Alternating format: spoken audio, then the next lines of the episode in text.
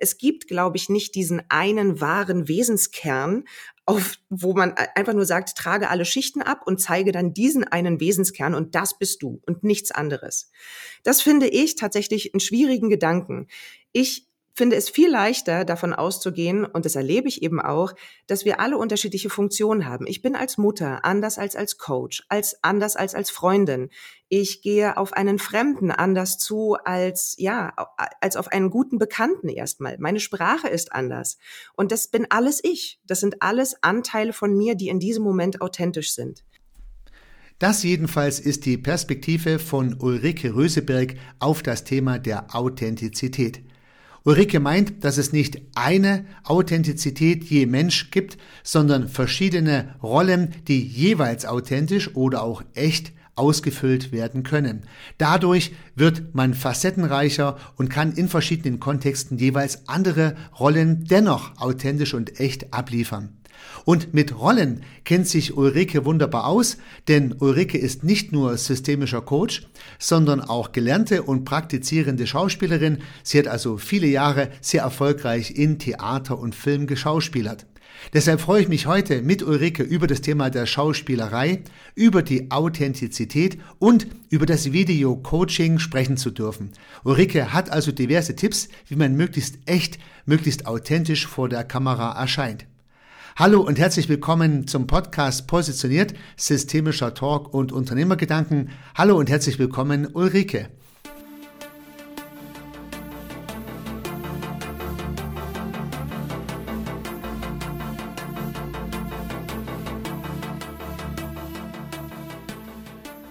Ja, ich habe ja heute die Ulrike Röseberg zu Gast, da freue ich mich riesig die Ulrike ist ja eine echte gelernte Schauspielerin, also richtig gelernt und dann auch gemacht. Sogar ein Serienstar. Ich glaube, die Ulrike wird uns was dazu sagen.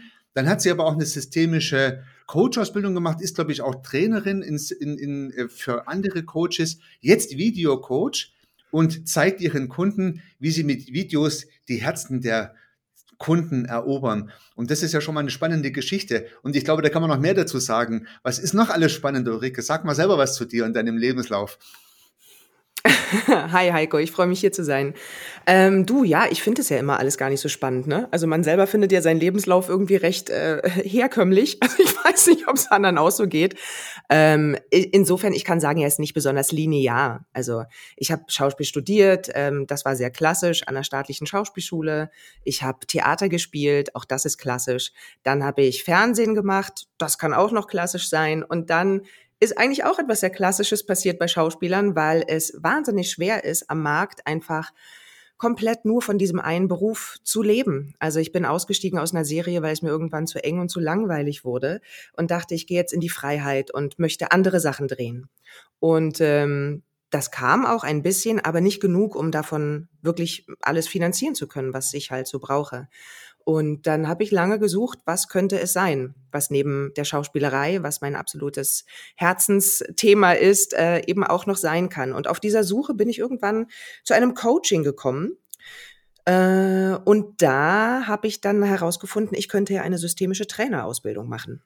Und ja, so bin ich dann seit 2017, 18 ins Trainerbusiness eingestiegen und habe da eine unglaublich große Freude und auch eine zweite Leidenschaft wirklich entdeckt. Ja, ich, ich finde das sehr cool, weil wir da ein bisschen vollkommen andere Lebensläufe, aber eine, eine, es gibt doch eine schöne Parallele, denn ich habe bis 2018 als Vorstand meines Unternehmens gearbeitet, habe dann nebenher auch eine systemische Ausbildung gemacht und wollte dann einfach ab 2018 nochmal was Eigenes starten und wollte dann erst was Systemisches machen. Ich habe so an Führungskräfte-Coaching gedacht oder an äh, systemische Organisationsentwicklung, also dieses neue Thema, dieses Coaching-Thema. Und dann habe ich irgendwann mal einen Podcast gehört, auch tatsächlich, da hat jemand gesagt, verknüpfe deine Kompetenzen, die alle Kompetenzen, die du hast. Und dann habe ich sozusagen meine Wirtschaftskompetenz, ich habe früher auch Positionierungsberatung gemacht, mit meiner systemischen Kompetenz verknüpft und bin jetzt ja systemischer Unternehmensberater geworden und das mache ich jetzt seit 2018. Und bei dir sehe ich das so ähnlich. Du hast dann irgendwann das Coaching mit deiner Schauspielkunst ergänzt und kommst zum Videocoaching. Das stimmt. Also ich bin jetzt auch, also jetzt habe ich tatsächlich das Gefühl, es macht alles total Sinn. Ne? Also ich habe, äh, ich habe selber den Wald vor lauter Bäumen nicht gesehen. Also weil das lag eigentlich auf der Hand, dass ich das zusammenfügen kann in diesem Business. Ne? Also als als Videocoach arbeiten kann. Ich habe vorher ganz viel Präsenz- und Präsentationstrainings gehalten, was ich auch nach wie vor sehr liebe und was ich in Unternehmen auch gerne anbiete. Aber dass man die Kamera jetzt dazu holt, das ist einfach, das ist auch, ich, ich liebe halt die Kamera. Und ähm, es ist einfach schön, diese Liebe anderen Menschen auch mit, ähm, also sie zu verführen, auch vor die Kamera zu treten. Das ist ein Herzensthema. Also ich kenne jetzt ja Videos von dir, die du jetzt ab und zu in Social Media postest. Also ich glaube, da habt ihr eine Liebe gefunden, die Kamera und du. Ich glaube, die liebt dich ja auch. Man sieht das tatsächlich. Man sieht das tatsächlich. Aber nochmal zur Schauspielerei zurück, was du gerade gesagt hast. Mhm. Ich glaube, für uns Nicht-Schauspieler ist ja zunächst mal der Schauspieler was Glamouröses, der rote Teppich und so weiter. Und für die Schauspieler selber ist es schon auch teilweise prekär, oder? Absolut. Ja. Aber für ganz, ganz viele. Also ja. ich glaube, ich habe die Zahlen nicht so richtig im Kopf, aber ich meine mal gelesen zu haben, dass nur 95, also dass nur 5 Prozent wirklich gut von diesem Job leben können, dass 95 Prozent einfach hasseln und gucken, dass es, ähm, da, ja, dass sie einfach noch andere Tätigkeiten nebenbei sich ranholen müssen. Und diese Liebe zu diesem Beruf, die, die wird bei mir nie aufhören. Ähm, aber ganz ehrlich, die Liebe zur Sicherheit ist irgendwann auch so groß, dass ich sage, ich hab, bin Mutter von zwei Kindern und das macht auch nicht besonders Spaß, äh, auch fürs Selbstbewusstsein, wenn man weiß, du verdienst so wenig Geld, dass du eigentlich deinen Lebensunterhalt davon nicht bestreiten kannst. Und es hat ja auch was damit zu tun, ähm, welchen Sinn habe ich in meinem Leben. Ne? Also wenn ich jetzt nur fünf Drehtage von 365 Tagen im Jahr habe, was mache ich denn an den anderen 360, wenn ich ein sinnvoller Beitrag sein möchte für diese Welt? Und das war wirklich ein harter Kampf. Also mir da was rauszusuchen, was mir Freude macht. Ich bin immer mit dem Glaubenssatz rangegangen, ich kann ja nichts anderes. Ich kann ja nur spielen. Ich kann sprechen und spielen. Mehr kann ich nicht. Das heißt doch, glaube ich, die Bretter, die die Welt bedeuten, oder? Und die hast du ja jetzt verlassen. Ja. Ist dann schon ein, ein Schmerz dabei. Nö, ist, äh, weil ich sie nicht verlassen habe. Also ich habe im Mai beispielsweise Wiederaufnahmeproben von einem Stück und das finde ich jetzt so wunderbar, dass ich das alles zusammen machen kann. Also ich würde auch nicht mehr fest in ein Engagement gehen, jetzt in Rudolstadt zwei Jahre fest ans Theater gehen. Also dafür liebe ich auch Berlin zu sehr, meine Heimat und möchte von meinen Kindern nicht so weit entfernt sein. Mhm. Aber als Gast Theater spielen, das ist ja durchaus möglich. Das kann ich. Und ich profitiere als Videocoach von diesen Erfahrungen. Ich habe jetzt im Mai zwei Drehtage. Das ist toll. Also das geht alles zusammen. Und ähm, ich profitiere gegenseitig sozusagen in diesen unterschiedlichen Bereichen von den jeweils anderen Tätigkeiten. Ja, das kann ich mir gut vorstellen. Das heißt, du hast das nicht ganz an den Nagel gehängt. Nein, das kann ich gar nicht. Das will ich auch nicht. Ich wollte gerade sagen, ich meine, im, Theater lebt man ja ein Stück weit auch vom Applaus, glaube ich, aber im Fernsehen hat man das ja mhm. gar nicht, oder? Es ist schon ein Unterschied, glaube ich. Ja, das ist ein Unterschied. Ich liebe beides. Mm, am Theater hast du den Vorteil, dass du so einen tollen Probenprozess hast. Also über sechs Wochen an einem Stück arbeiten, wirklich Szenen einfach vier Stunden entwickeln hintereinander. Es gibt immer Probenblöcke, die sind vier Stunden lang, 10 bis 14 Uhr und dann 18 bis 22 Uhr. Und ähm, das Tolle vor der Kamera ist, dass es, also das, du, du drehst ja völlig unchronologisch. Das wird immer nach Motiven aufgeteilt und es kann sein, dass du mit dem Ende des Films beginnst. Äh, da ist es aber toll, dass man ad hoc auf den Moment zu 100 Prozent da sein muss. Es gibt kein langsames Reinschlieren oder so, jetzt fange ich mal an, sondern du musst super präpariert sein und musst einfach alles in dir abrufen können auf einen bestimmten Punkt. Und das Ganze dann auch nicht zu übertrieben und wo wir dann wahrscheinlich gleich auch noch drüber sprechen, also Thema Authentizität und Glaubwürdigkeit. Und äh, beides, sowohl auf der Bühne als auch vor der Kamera, ähm, es sind ein bisschen anders, andere Mechanismen, aber am Ende geht es immer darum, den Zuschauer zu bewegen. Ja, also das definitiv. Also ich habe ja seither fast immer das Publikum gesehen. Also früher live, jetzt zunehmend auch natürlich als Karren im Zoom. Aber ich gucke dann tatsächlich, wenn ich eine Vorlesung halte zum Beispiel, das sind für mich auch Zuhörer, dass sie die Kamera einschalten. Ich will die Leute einfach sehen, um meinen mein Duktus darauf anpassen zu können.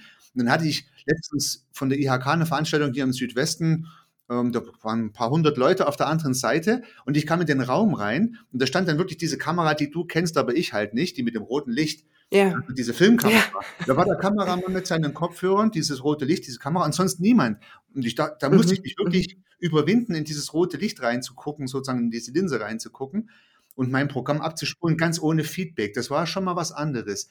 Und das zeigst du ja auch deinen Kunden, glaube ich, dann kommen wir ja auch noch drauf. Wie mache ich das? Ja, ohne Publikum prälieren sozusagen. Ja, genau.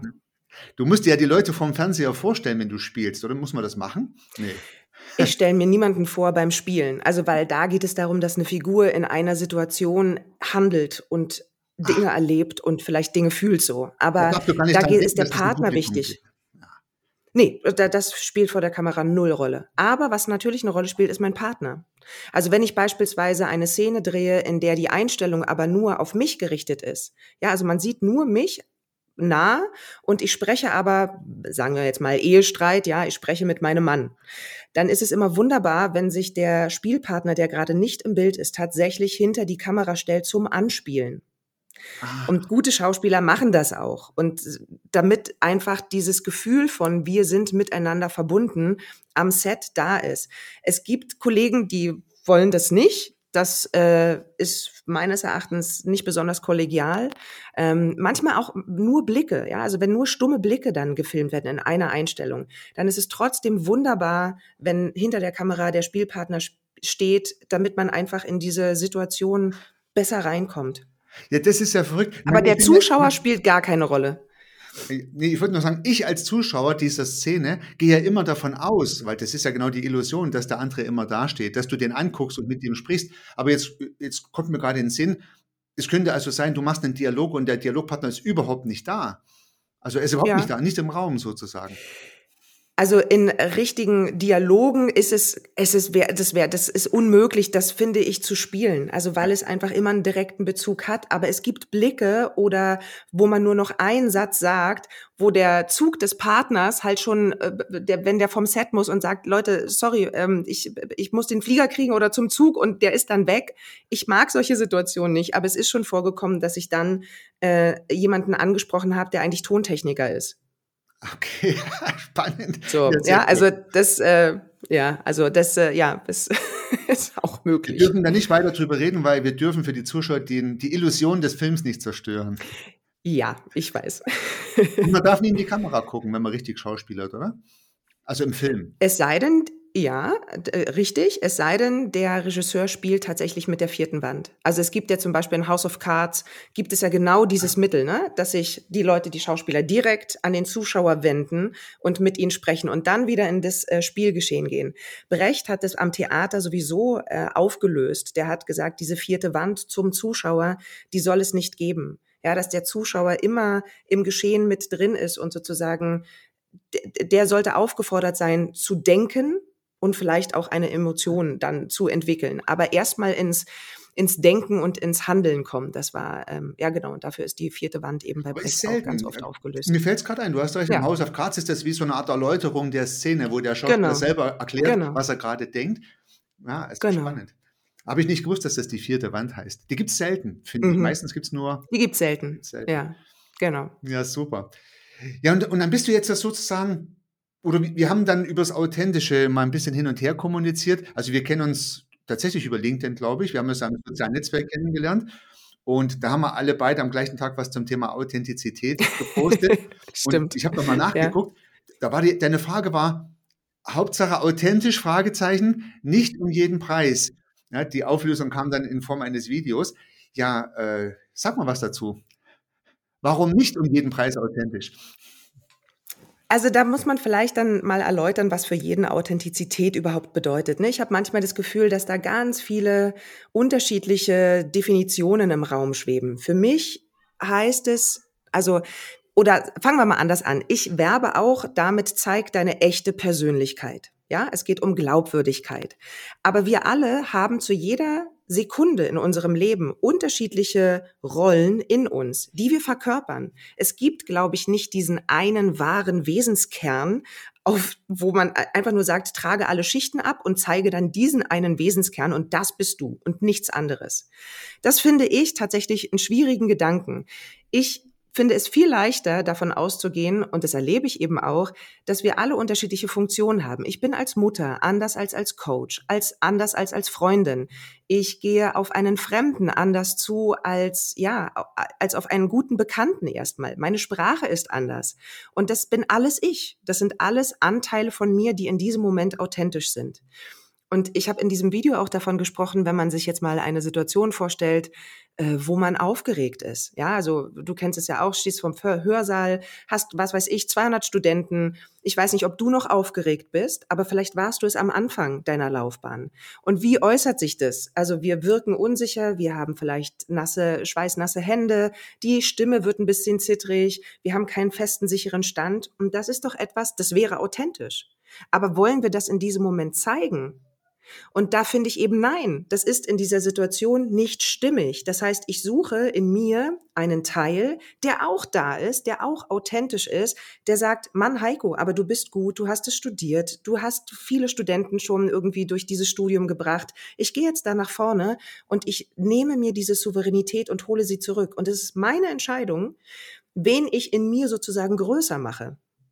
Ja, sehr und schön. beides wäre authentisch. Beides ist authentisch.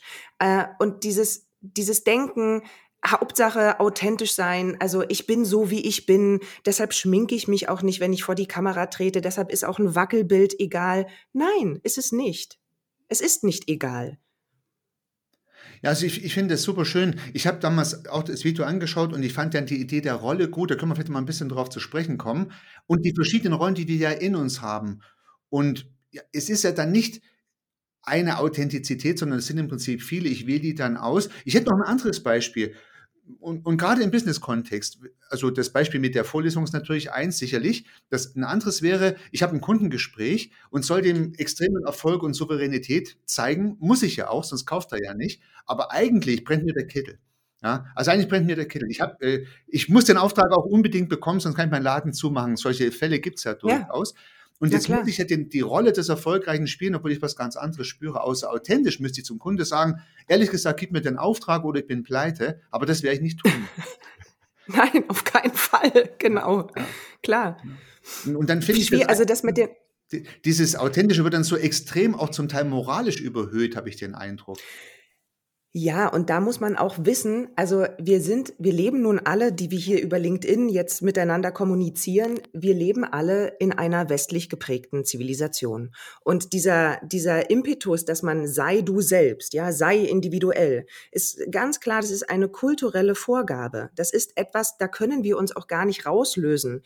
Das ist, das ist Teil einer westlichen Philosophie.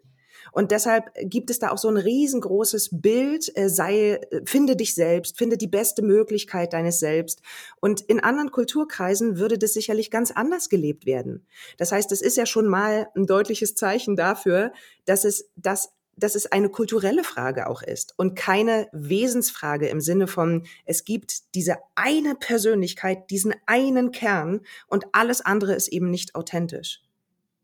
Ja, es, ich, ich teile da 100% deine Meinung. Ich glaube, das ist eine kulturelle Frage. Demzufolge hat es nichts mit den Menschen zu tun. Es ist eine Konstruktion. Und ich finde genau. das Bild, was du, für, was du gerade geschildert hast, ähm, mit, mit diesen verschiedenen, verschiedenen Rollen, die in uns stecken, finde ich spannend. Du, du, kennst bestimmt das innere Team von Friedemann Schulz von Thun? Klar, ja? klar. Und ich rede auch in diesen Teams mit mir. Ich, ich habe mal einen Podcast dazu gemacht, tatsächlich genauso, wie du es gerade geschildert hast. Also mein Bild war, ich habe die Bühne und ich entscheidet dann, wer vorne steht.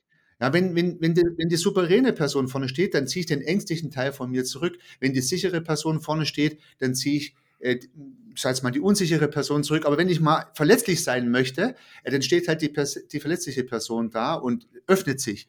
So. Genau. Hm. Genau. Das sehe ich auch so. Und ich äh, habe auch in den, in den Kommentaren dann gelesen, es haben einige geschrieben, ah, ich verstehe, was du meinst, aber ich mag den Begriff Rolle nicht. Und dann habe ich dazu geschrieben, na ja, für mich hat Rolle halt was sehr, ich komme von da, ne? Also das ist mein Zuhause, Rollen zu verkörpern, die authentisch und glaubwürdig wirken. Und die müssen nicht immer was mit Ulrike Röseberg zu tun haben Können sie, aber müssen sie nicht. Von daher habe ich mit dem Begriff Rolle kein Problem. Ich glaube aber, ich definiere das genau wie andere ähm, wenn Sie sagen, das ist eine Seite von mir oder das ist eine Funktion von mir. Für mich ist Rolle nichts Aufoktroyiertes. Für mich ist Rolle etwas Organisches. Und ich unterscheide dann aber, bin ich, hole ich mir in diese Rolle etwas, was nichts mit mir zu tun hat, also was völlig fremd ist und ein Beispiel dafür wäre zum Beispiel, äh, wenn jemand verkauft, ja, und der möchte besonders cool wirken oder besonders lässig wirken. Und ich höre an der Stimme, wenn die so Kaltakquise am Telefon machen, dass mich das null abholt und anspricht, weil es für mich nicht glaubwürdig ist. Und ich glaube, dass dieser Mensch in dem Moment einfach nicht die Stimmigkeit gefunden hat, das, was er sagt, was in diesem Gesprächsleitfaden zu sprechen ist, mit seiner wirklichen Grundhaltung verbindet. Und wenn da eine Dissonanz ist dazwischen, wirkt es nicht authentisch. Und es könnte jemand anderes vielleicht mich anrufen, der so dazu steht und überhaupt keine Probleme hat, dass ich immer noch sagen kann, mag ich nicht, weil ich mag keine Kaltakquise, aber ich würde mich nicht so äh, ja so angeekelt davon fühlen, weil ich mhm. erstmal die Person jetzt nicht als unangenehm wahrnehme. Ja gut, klar, wir alle im Wirtschaftsleben müssen ja mal in die Rolle des Verkäufers schlüpfen tatsächlich. Ja. Und nicht jedem liegt die auch. Und dann ist es vielleicht nicht das, was jetzt unbedingt ähm, mein Wunsch, meine Wunschrolle ist, aber du hast es so schön gesagt, es ist eine Schicht von mir, die muss ich halt auch haben als Selbstständiger. Und, und mit, die, mit, dieser, mit dieser Rolle muss ich dann halt agieren. Ich, ich finde es ein sehr schönes Bild, muss ich sagen. Du hast es vorhin gesagt, so Schichten von dir abtragen oder dann habe ich so die verschiedenen Facetten. Also, ja. wenn ich es mal andersrum betrachte, wenn jemand sagt, ich bin immer ich und immer authentisch, also so diese etwas kulturell geprägte naja, mhm. fast schon moralische Dimension der Authentizität, mhm. mhm. dann würde ich auf der Bühne, um mal an unserem Bild zu bleiben, nur eine Person haben, nämlich mich. Ich habe dann gar keine Varianz. Eigentlich beraube ich mich damit vieler Möglichkeiten. Total. Total. Und es ist, also ich stelle das auch immer fest, wenn ich mich mit Rollen beschäftige äh, im Schauspiel. In uns allen steckt so viel mehr, als wir erstmal glauben. Ja, in mir steckt auch ein, also könnte auch ein Mörder stecken. In mir könnte auch ein Täter stecken, der in bestimmten Situationen ganz furchtbare Dinge tut. Und wenn ich nicht bereit bin, diese, diese Schichten abzutragen und zu gucken, wo ist denn mein Abgrund, ja, in meiner Persönlichkeit, dann wäre es sehr dünn als Schauspielerin, was ich zu bieten hätte. Und das muss man jetzt, wenn man das auf den Business-Kontext überträgt, ähm, es muss nicht darum gehen, jemanden in die absolute Tiefen und in die große Verzweiflung reinzubringen. Überhaupt nicht. Aber viele Menschen begreifen nicht, dass so wie sie wirken, dass sie erstmal eine Form, eine Fassade, die sie sich antrainiert haben, immer spielen, sage ich jetzt, weil darunter ganz viel noch Wertvolles ist, was, was die Verbindung zum Zuhörer oder zum Zuschauer viel größer machen würde. Und diese Art von Authentizität zu suchen und zu sagen, schau mal, wenn du das und das probierst, wie fühlten sich das an? Auf mich wirkt es jetzt viel offener, viel freundlicher, viel leichter. Also meine Arbeit geht viel darum, Blockaden zu überwinden und ähm, ja, so, so, so, ich sage das immer so, so Wände zu durchbrechen, weil die Leute wie durch so einen Schleier manchmal auch gerade in einem Video zu mir sprechen, aus Angst, aus Unsicherheit. Und eher das abzulegen und in die Leichtigkeit zu kommen und vor allen Dingen in die Unmittelbarkeit. Also das soll leicht, direkt und unmittelbar klingen. Dann fühlt sich jemand abgeholt. Und das suche ich mit den Leuten. Ja, für mich klingt es gerade so, als würdest du den, den Leuten helfen, ihren Zwang, die monolithe Authentizität abzulegen. Da hilfst du ihnen dabei. Ja. Also helf, ja, es, genau. gibt dann, es gibt dann eine vielfältige Authentizität, indem ich verschiedene Rollen jeweils authentisch wahrnehme als ein Mensch, aber nicht den Zwang habe, warum auch immer, der auferlegt wurde, höchstwahrscheinlich kulturell bedingt, nur ich immer sein zu müssen. Ja, das hat natürlich auch viel mit Rollenverhältnissen zu tun, die von außen äh, an mich herangetragen werden. Ne, das geht in der Pubertät los. Da haben wir vielleicht, kennen wir das alle irgendwie, dass man mal überlegt hat, will ich denn der Rolle überhaupt entsprechen, die jetzt von Eltern, von Lehrern, von Geschwistern, von Freunden an mich herangetragen wurde. Da ist es nur so, dass wir noch nicht die Fähigkeiten richtig haben. Wir kennen unsere Wünsche noch nicht so richtig, unsere Fähigkeiten. Was sind denn meine Möglichkeiten? Und hasseln da sozusagen so ein bisschen und sind einfach, hm, es wird, wird schwierig, sich da wirklich dagegen zu stellen. Oder man tut es extra und findet dann aber auch nicht das, was eigentlich in mir steckt und als Möglichkeit da ist. Das ist ein Prozess. Und ich erlebe das oft bei Kunden, dass die immer noch in dieser Außenwahrnehmung sind. Ja, also das, das, was von der Leistungsgesellschaft an sie herangetragen wird, als Druck, als du musst bestehen, du musst einem bestimmten Bild entsprechen, dass sie das so sehr internalisiert haben, dass sie gar nicht in der Lage sind, das, was sie vielleicht in sich tragen, zum Blühen zu bringen. Und da geht es dann ja, um die Möglichkeit, einfach darum, die Möglichkeit zu erweitern und sich nicht mehr diesem äußeren Bild so anzupassen. Das, das klingt für mich viel größer als nur die Frage, wie brilliere ich vor der Kamera. Aber wir kommen ja später noch auf deinen Ist Angebot. es auch. Ja, also wenn die Leute sozusagen ihre Schichten abgetragen haben, ihre Persönlichkeitsfacetten entdecken, ganz neu vielleicht zum Teil auch, äh, dann kann ich ja in jedem Augenblick diese multiplen Authentizitäten zu meinem Vorteil einsetzen. Ja, also der Handlungsspielraum wird definitiv größer. Das ist sehr interessant. Naja, ich habe ich hab auch immer ab und zu mal, man, man provoziert ja auch gerne mal ein bisschen und das Thema Authentizität ist gut dafür geeignet. Ich, das stimmt. Ich habe in Wikipedia mal gelesen, da steht drin, das ist der Unterschied von Schein und Sein. Und dann sage ich, ich kann zum Beispiel gar nicht sagen, dass ich authentisch bin, weil ich meinen Schein nicht beobachten kann, sondern wie ich erscheine, können nur andere beobachten. Die wiederum, die mich beobachten, können nicht sagen, wie ich bin, sondern die können natürlich nur meinen Schein sehen, eigentlich nicht, wie ich wirklich bin. Und deswegen gibt es die Authentizität. Selbst wenn es dies gäbe, könnte es keiner sagen, du bist authentisch oder ich bin authentisch, weil entweder kann ich den Schein nicht sehen oder ich kann das Sein nicht sehen. Aber gut, schon sehr philosophisch gedacht. Absolut. Ja. Es ist philosophisch. Ja, ja, es ist aber auch das Thema. Na klar. Ja, ja. Und ich habe dann mal gehört, das fand ich einen sehr interessanten Gedanken, dass zum Beispiel Umgangsformen und Höflichkeit auch was damit zu tun haben. Also beispielsweise bin ich einfach schlecht drauf. Eigentlich können Sie mich alle mal einen Buckel runterrutschen. Ich wollte jetzt fast was anderes sagen. Mhm. Alle können mir mal einen Buckel runterrutschen. ja, so. Aber ich sage trotzdem freundlich Guten Morgen. Das ist eine gesellschaftliche Norm, das mache ich halt so und schlüpfe in die Rolle von Freundlichkeit oder sagen wir mal von Umgangsformen, halte jemand die Türe auf, wo ich jetzt gar keine Lust dazu hätte, keine Ahnung, oder äh, sage freundlich Hallo oder wahre Höflichkeit, obwohl ich Ihnen eigentlich was ganz anderes sagen würde. Ja. Selbst, ja, selbst diese Rolle gibt es ja. ja. Die gibt es und die hat auch Sinn. Also in einem äh, sozialen Gefüge macht es doch absolut Sinn, diese Dinge einzuhalten. Ja, und, und letzte, ein etwas dramatischer Gedanke zum Thema Authentizität. Aber vielleicht habe ich da auch einen Gedankenklemmer drin, das weiß ich nicht so ganz genau. Wenn ich jetzt Coach bin, ist ja meine Aufgabe vor allen Dingen durch Fragen, äh, jetzt mal meinen Coach zu seiner eigenen Lösung zu führen und, und, und diesen Coaching-Prozess zu begleiten. Das ist so die Idee äh, dieser Coaching-Herangehensweise, würde ich mal sagen, egal ob systemisch oder auch andere Coaching-Ansätze. So, wenn ich jetzt sozusagen, ich sollte mich da zurücknehmen, also sprich, ich sollte dem Kunden, dem Coach den Raum lassen, sollte defensiv Fragen stellen, sollte vor allen Dingen den Kunden entwickeln lassen. Wenn ich jetzt die ganze Zeit authentisch wäre, also ihm immer auch das sage, was ich gerade empfinde, denke, fühle, da könnte ich doch gar kein Coach sein. Ich finde, gerade ein Coach muss ab und zu mal sich in die extrem defensive Rolle begeben und sich rausnehmen aus dem Game, oder?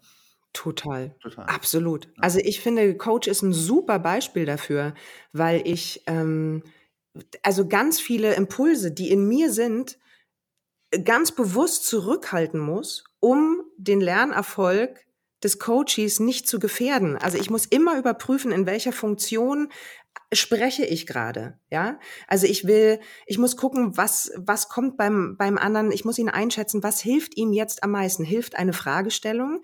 Ich arbeite ja in so einem in so einem Video-Coaching-Training auch ein bisschen anders als ein klassischer Coach. Also ich sage durchaus manchmal, du sprichst zu leise. Ich sage nicht immer, ich habe die Fantasie, was wäre, wenn du einfach lauter sprechen würdest. Äh, ich höre dich nicht so gut. Ich komme von der Bühne, da ist eine ganz andere Sprache auch möglich. Ich habe da so eine Mischform, ne? also es ist immer wertschätzend, aber ich sage trotzdem manchmal auch objektiv erscheinende Dinge. Und gleichzeitig hast du aber natürlich recht, als Coach in diesem Prozess bin, übernehme ich eine Rolle, eine Rolle des Beobachters, eine Rolle des Fragestellers, ähm, ja, des Raumeröffners, klar. Ja, du ich hast kann nicht alles, was ich denke. Du hast gerade gesagt, ab und zu muss ich mich zurücknehmen, Klammer auf, ich, ich bin nicht authentisch oder ich habe mich entschieden, nicht authentisch zu sein, Klammer zu, weil ich sonst den, zum Beispiel die Anschlussfähigkeit zu meinem Kunden verliere. Also ich würde ihm vor den Kopf stoßen zum Beispiel. Also wenn ich eine, eine sehr rabiate Beobachtung mache, die eigentlich jetzt nach einer, nach einer klaren Ansage ruft, aber ich den Eindruck habe, dass diese Ansage den Prozess stören würde, dann sage ich es nicht. Und damit bin ich aus meiner Sicht auch nicht mehr authentisch, was aber vollkommen gut ist. Hm, das weiß ich gar nicht, ob man in der Situation nicht authentisch ist, wenn man es ergänzt um den Begriff Stimmigkeit. Also bin ich, handle ich stimmig, mhm. dann äh, wird's auf einmal viel runder für mich, weil du entscheidest, ist es situationsangemessen, jetzt eine klare Ansage zu machen. Und da gibt's jemanden in dir, der sagt, oh, Achtung, Alarm, ich glaube nein. Und vielleicht überprüfst du das auch nochmal. Und es geht alles in Sekundenschnelle, aber du kommst zu dem Schluss, nein, dem Coachy hilft es gerade nicht, sondern ich glaube, eine andere Ansage würde ihm helfen. Und dann entscheidest du dich für eine sehr viel vorsichtigere Formulierung und du bist in diesem Sinne dann stimmig in der Situation und damit auch authentisch. Also die eine Seite sagt, boah, ich finde es aber echt kacke, wie der da rangeht. Und der Coach sagt, Moment, kacke hilft halt überhaupt nicht. Ja. äh, ich gebe ihm, ich gebe ihm eine Fragestellung mit. Und auch das ist authentisch, weil diese Seite in dir genauso da ist. Na, da kommen wir wieder, da schließt sich der Kreis zu den zwei Rollen. Wenn ich zulasse, dass ich diese defensive und die offensive Rolle habe im Coaching-Prozess, wenn ich mir dessen bewusst bin, dann kann ich damit spielen. Und das habe ich auch in einem anderen Podcast, beim Systemisch Denken Podcast, kleiner Werbeblock, Podcast Systemisch Denken, geht mal um das Thema tatsächlich auch der Authentizität.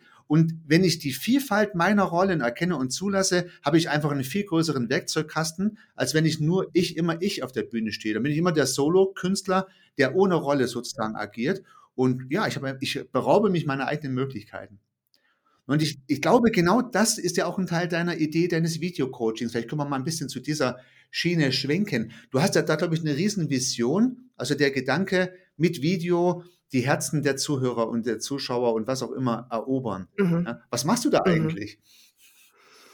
Na, ich helfe Menschen, dass sie ich schreibe das tatsächlich auch, ne, mit ihrer echten Persönlichkeit. Also wenn wir das jetzt übersetzen, mit unterschiedlichen Rollenmöglichkeiten, die alle zu ihrer echten Persönlichkeit gehören, aber nicht im Außen sind, sondern bei sich, dass sie mit dieser Persönlichkeit mit Leichtigkeit, Freude und ohne Blockaden vor die Kamera treten und sich somit in die Herzen tatsächlich ihrer Zuhörer arbeiten, spielen, reden, weil Video hat einfach diesen unschlagbaren Vorteil, dass der Zuschauer nicht so sehr über das Kognitive geht, über das, was er hört und versteht, sondern er nimmt eine Person wahr und bekommt ein Gefühl dafür, mag ich die, kann ich zu der Verbindung aufbauen, ist das glaubwürdig, was die mir da erzählt. Ja, also wenn ich jetzt beispielsweise Präsenz unterrichte und ich würde selber vor der Kamera wirken wie, ich sage es jetzt mal, wie ein Schluck Wasser, dann wäre das nicht besonders glaubwürdig und ich könnte die Menschen nicht erreichen.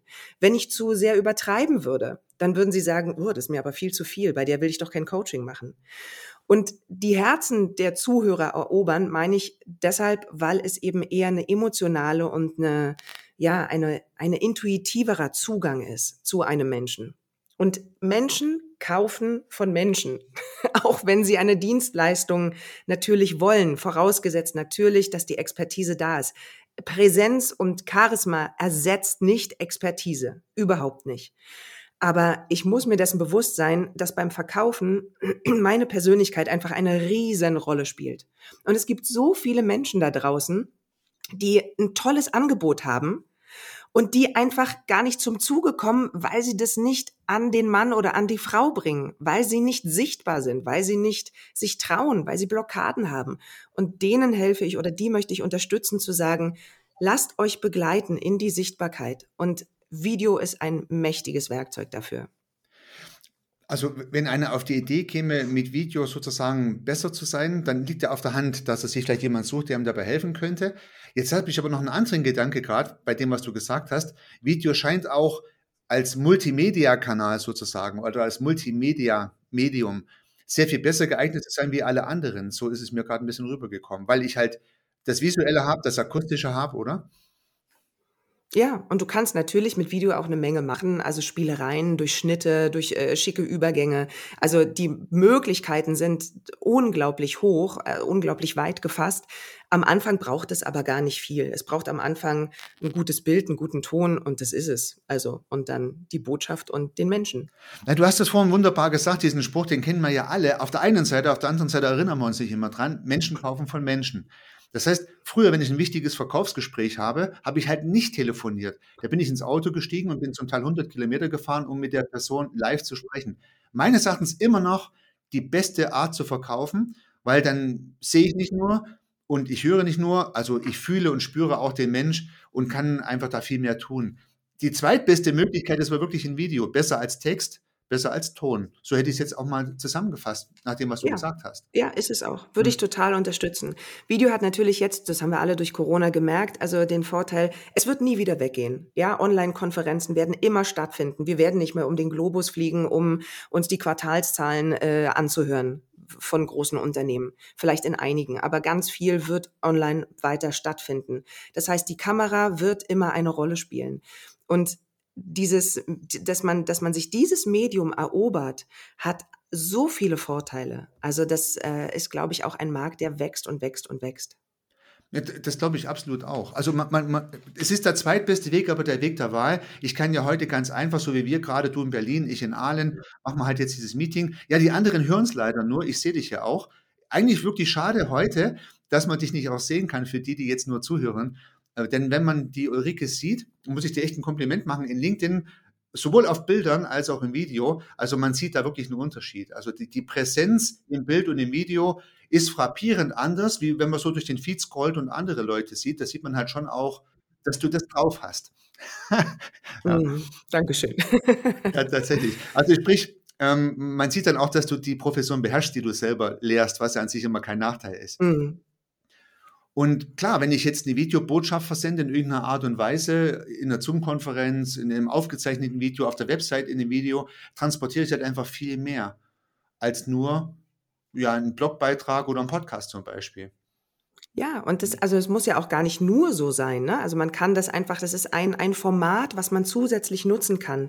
Und ich erlebe das auch immer wieder, also wenn Menschen jetzt sich trauen und gute Videos machen, die haben vielleicht über die Social Media Kanäle gar nicht so wahnsinnig viele Ansichten, wie beispielsweise ein Beitrag, wenn man jetzt bei LinkedIn postet oder, oder, oder, äh, oder einen Blog schreibt. Aber das, was ein Video bewirken kann, das darf man nicht unterschätzen.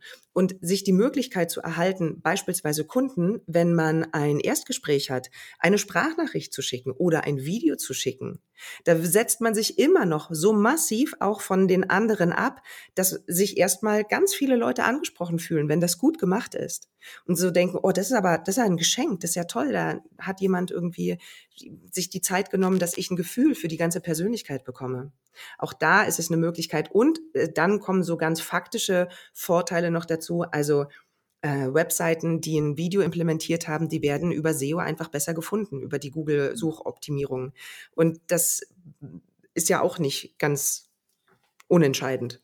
Naja, und ich meine, diese, die, die bewegten Bilder, das manchmal übrigens auch in Zoom-Meetings, also du siehst ja hinter mir, was die anderen auch nicht sehen, da bist du ein Flipchart stehen und male mit Filzstift meine Vorlesungen da drauf. Warum? Weil ich dir in keiner PowerPoint zeige, weil ich ja dann weg bin. Also zeige ich in die PowerPoint, bin ich nicht mehr zu sehen. Also male ich im Prinzip meinen Content aus Flipchart mit Papier und Stift wie früher. Ich hätte es natürlich auch in PowerPoint, aber wenn die Studierenden mich sehen, glaube ich, können, können die, haben sie die theoretische Chance, 90 Minuten aufmerksam zu sein. 90 Minuten PowerPoint-Präsentation ausgeschlossen, äh, das, das gelingt nie. Also ich glaube, da habe ich auch eine ganz andere Aufmerksamkeit durch die Präsenz. Mhm. Ja. Ja, absolut. Naja, ich sehe dann fast so eine, so eine gewisse Dreistufigkeit, die bei mir jetzt so rüberkommt. Zuerst mal ist die Bedeutung des Videos zu äh, entdecken wichtig. Also ich stimme dir zu, das Format des Videos in seinem Multimedia-Mix zu nutzen im Verkauf und im Marketing, das macht absolut Sinn. Jetzt könnten vielleicht welche sagen, ja, aber ich will mich nicht zeigen, ist aber eigentlich Nonsens, weil wenn sie irgendwann mal gekauft werden oder die Leistung, dann müssen sie sich ja auch zeigen. Also ja, der Weg in die Sichtbarkeit, ich glaube, da kann die Ulrike schon helfen. Das wäre der erste Schritt. Wenn sich welche entschieden haben, Video ist ein wichtiges Thema, dann kann vielleicht die Professionalität den Unterschied bringen, um einfach bessere Videos zu machen. Um bessere. Videos zu machen, Genau, also natürlich mache ich da auch Technikunterstützung, aber das ist, steht gar nicht so wahnsinnig im Vordergrund. Also mein Anspruch ist es, ein gutes Bild zu haben mit einem guten Hintergrund, dass man die Grundlagen der Kameraarbeit beherrscht und dass man weiß, man hat einen guten Ton und wie kann ich das irgendwie herstellen. Aber meine Hauptaufgabe besteht eigentlich darin, diese Schichten abzutragen. Ja, also dass jemand in diese Unmittelbarkeit kommt, dass er in die Glaubwürdigkeit kommt, in viele Möglichkeiten von seiner echten Persönlichkeit und keine Angst und keine Scheu mehr hat. Und das ist, also diese Angst, diese Blockade ist meistens der größte Widerstand, den man erstmal überwinden muss. Und das schafft man durch ganz viel Üben, durch einen sehr geschützten Raum und durch Beschreiben und konstruktives Feedback. Und es gibt wunderbare Entwicklungen. Und einige meiner Coaches haben schon gesagt, es ist weit mehr eben als ein Videotraining, sondern es hat ihnen eben so viel über sich beigebracht oder ähm, eröffnet, dass sie jetzt eben auch mit einer, mehr mit einem größeren Handlungsspielraum einfach in bestimmten Situationen da sein können. Also das ist genau der dritte Punkt, den ich vermutet habe, dass das deine Coaches auch sagen nach unserem Gespräch. Das heißt, ich glaube, selbst wenn ich jetzt weiß, ich will ein Video drehen, es geht nicht um die Technik, Kamera, Licht und so, vielleicht schätze ich mal ein bisschen auch, aber vor allen Dingen viel mehr um die Art und Weise, wie ich mich vor der Kamera präsentiere. Und das ist sozusagen meine Idee, die ich jetzt gerade noch hatte. Das kann ich ja an tausend anderen Stellen, also ich kann es immer einsetzen. Das hat nichts mit der Kamera mehr zu tun. In jedem Gespräch im Business-Kontext, aber auch privat kann ich natürlich davon profitieren, wenn ich von mir mehr Schichten freigelegt habe. Total. Und ja. auch, und das ist dann vielleicht genauso wichtig, es geht natürlich um den Menschen an sich, aber es geht auch immer um die Beziehung zum Gegenüber. Ja, also dass man wirklich offen ist äh, für die Haltungen, für die, für die Meinungen der anderen, für Wünsche, für Fragen. Und das kann man durch körperliche Prozesse wunderbar erreichen. Ja, also durch, durch Körperübung, durch spielerische Übung kriegt man den Körper in einen Zustand, der uns das alles ermöglicht. Und das ist die Grundform von Präsenz im Übrigen.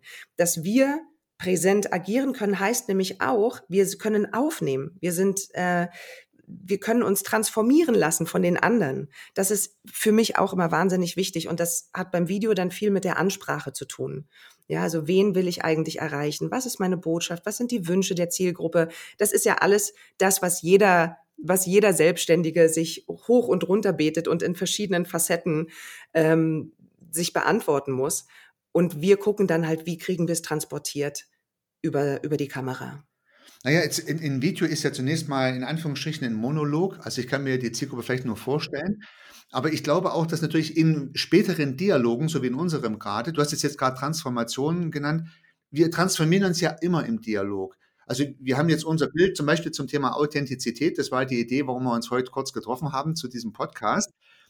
Du hast ein Bild, ich habe ein Bild, wir tauschen unsere Bilder aus. Wir reden aber nicht nur, wir hören auch zu, was der andere sagt.